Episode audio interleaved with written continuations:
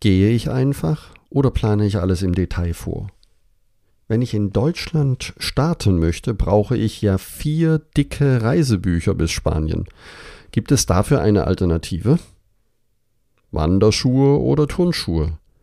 Gibt es einen Geheimtipp für einen Jakobsweg in Frankreich? Dies alles in dieser Folge. Viel Spaß bei den Pilgerfragen aus dem Monat Februar. Herzlich willkommen zum Jakobsweg. Schritt für Schritt zu mehr Gelassenheit. Mein Name ist Peter Kirchmann und ich helfe Pilgern und denen, die es werden wollen, dabei, ihren Jakobsweg vorzubereiten und ihren eigenen Lebensweg zu gehen. Und jetzt viel Spaß bei dieser Folge.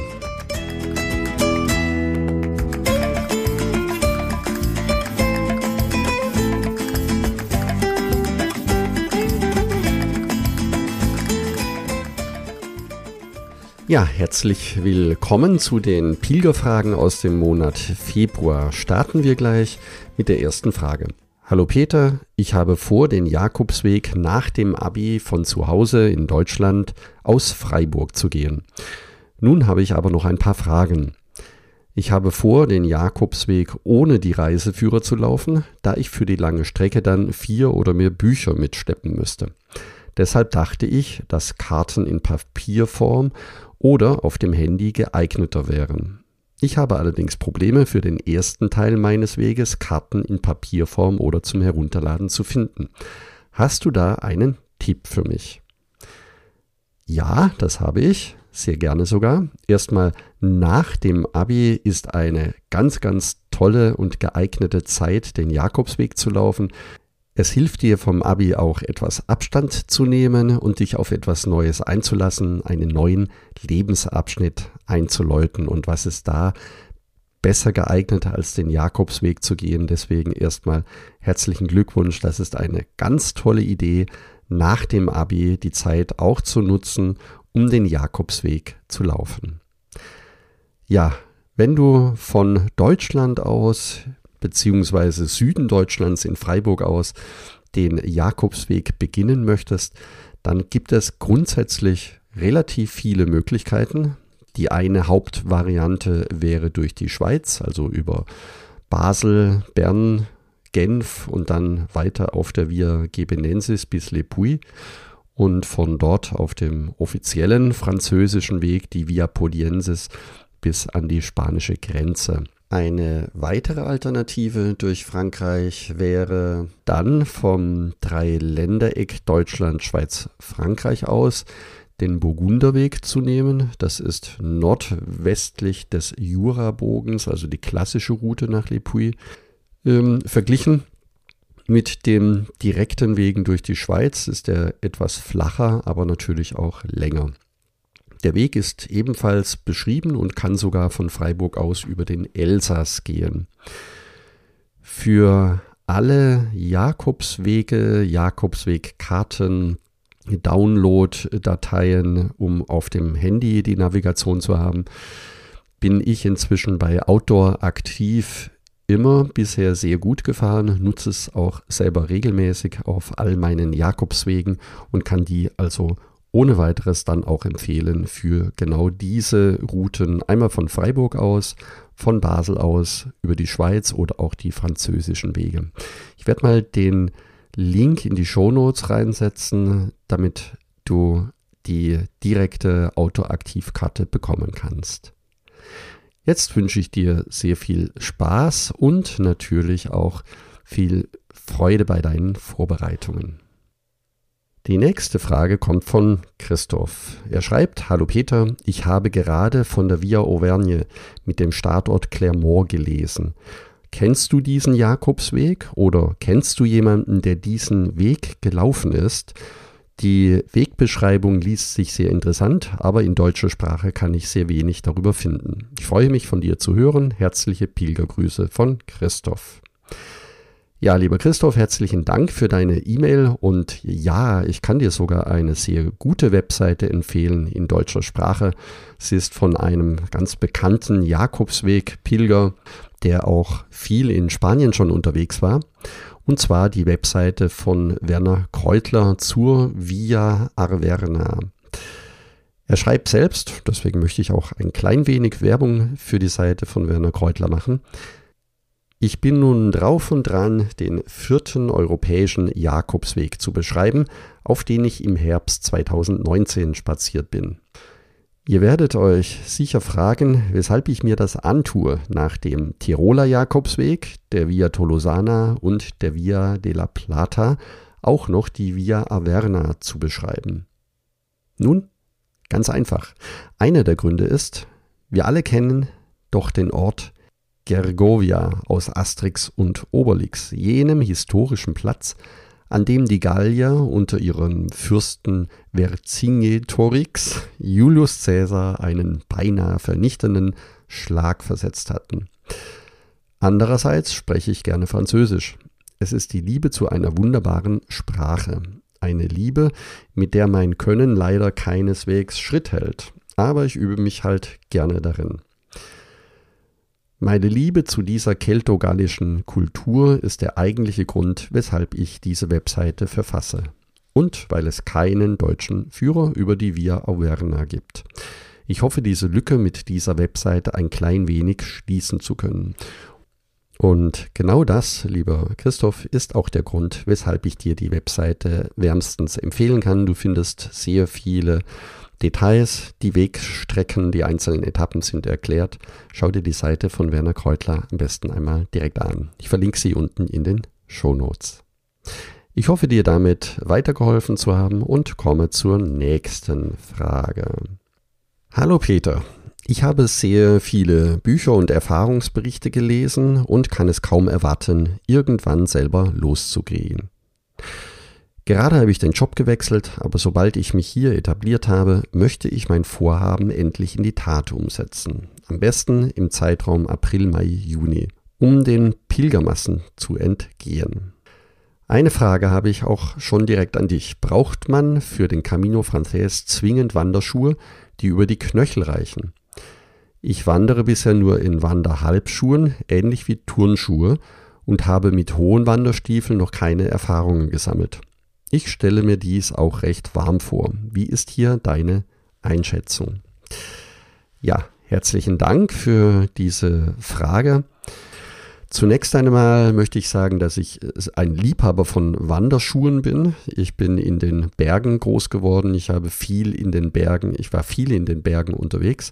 Deswegen sind für mich hohe Wanderschuhe, die über die Knöchel reichen, auch sehr angenehm. Ich bin sie gewohnt und sie machen mir auch nichts aus, wenn ich in Spanien bei hohen Temperaturen damit laufe.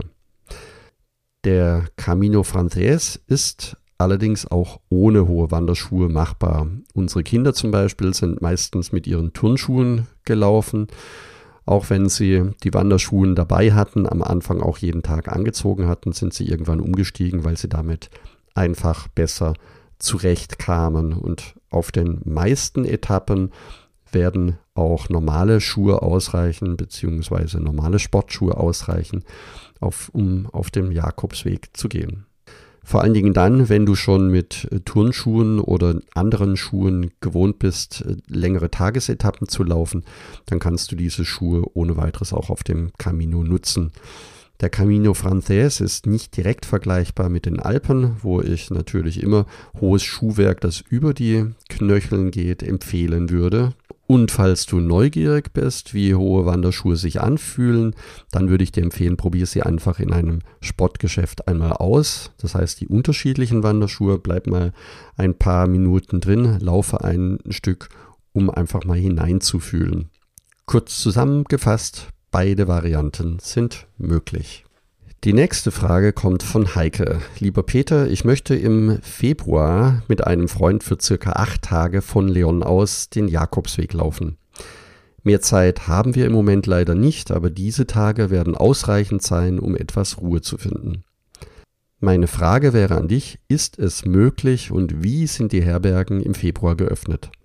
Vielleicht kannst du mir auch eine Route vorschlagen. Wir sind dabei völlig flexibel. Herzlichen Dank, liebe Heike, für deine Anfrage. Im Februar sind noch viele Herbergen geschlossen und das Wetter kann auch entsprechend sehr kalt sein. Für das Thema der Herbergen gibt es eine separate Webseite, in der die Winterherbergen aufgelistet sind. Dort kannst du sehen, welche Herbergen offen ist. Wenn ihr in Leon starten wollt, dann werdet ihr ungefähr bis Triacastella kommen. Vielleicht wäre aber auch eine Alternative äh, Pamplona, das heißt in Pamplona zu beginnen Richtung Burgos oder auch von Burgos nach Leon, um die Mittelgebirge zu meiden. Die Anfahrt nach Burgos oder auch die Anfahrt nach Leon ist ungefähr die gleiche. Das heißt, ihr fliegt in aller Regel über Madrid oder über Barcelona, in entweder in einem Gabelflug oder Direktflug nach Madrid und von Madrid dann mit dem Bus nach Burgos oder nach Pamplona oder nach Leon. Falls ihr sehr kurzfristig entscheiden könnt, also wir haben hier bald Ende Februar, würde ich einen Hinflug und das genaue Abflugsdatum vom Wetter abhängig machen. Das heißt, in der Wettervorhersage prüfen, wie kalt es in den nächsten sieben bis zehn Tage werden kann und dann entscheiden. Hinflugmöglichkeit wäre übrigens auch noch nach Santiago und von dort mit dem Bus weiter nach Leon. Auch diese Variante gibt es. Der kleine Kniff mit den Wettervorhersagen hat den Vorteil, dass du dich besser auf das Wetter einstellen kannst. Die sieben bis zehn Tage Vorhersagen sind einigermaßen brauchbar, um abzuschätzen, wie es auf dem Camino werden könnte. Und ja, es gibt immer Flüge, die innerhalb von zwei, drei Tagen buchbar sind nach Spanien. So, kommen wir zur nächsten Frage. Lieber Peter, bei meinem Studium zur Vorbereitung bin ich auf deine Webseite gestoßen und ich finde die Informationen sehr hilfreich. Warum ich den Jakobsweg laufen möchte, liegt daran, dass ich die Bewegung in der freien Natur sehr liebe. Ich reise sehr gerne und mich interessiert die Erfahrung eines langen Pilgerweges sehr. Frage, ist es wirklich notwendig, die Übernachtungen im Mai im Voraus zu reservieren? Ich möchte, ich möchte etwas spontaner reagieren können und nicht bereits am frühen Morgen in ein Wettrennen mit anderen Peregrinos eintreten. Alles durchgeplant habe ich ja in meinem Berufsleben zu Genüge. Vielen Dank für dein Feedback und ich freue mich auf deine Antwort. Ja, herzlichen Dank für diese Frage. Ist es notwendig, im Mai Übernachtungen im Voraus zu reservieren? Ja, also ich empfehle sehr gerne, die ersten zwei Tage zu reservieren, aus einem einfachen Grund. Der erste Tag ist in der Regel der Anreisetag. Du wirst am Spätnachmittag irgendwo ankommen. Vielleicht möchtest du noch ein paar Kilometer laufen in die nächste Ortschaft, um dort zu übernachten. Und wenn diese erste Übernachtung vorreserviert ist, dann hast du auch ein gutes Gefühl. Du weißt, dass du in der Regel auch ein Bett bekommst, ohne groß suchen zu müssen. Die zweite Übernachtung empfehle ich ebenfalls sehr gerne und ich würde sie nicht weiter wie 10 bis 15 Kilometer reservieren. Dadurch bist du auch gezwungen, nicht mehr wie diese 10 bis 15 Kilometer zu laufen. Denn ich habe eines gelernt, wenn die ersten zwei bis drei Tage nicht gleich in voller Geschwindigkeit ähm, durchgeführt werden, dann hast du es im Laufe des Weges deutlich einfacher, weil zwei, drei Tage zur Eingewöhnung sehr gut sein können. Danach allerdings würde ich persönlich auf Übernachtungen verzichten oder wenn dir Übernachtungen wichtig sind, ähm, weil du dich besser fühlst, dann würde ich immer ein, maximal zwei Tage im Voraus reservieren und den Rest auf mich zukommen lassen.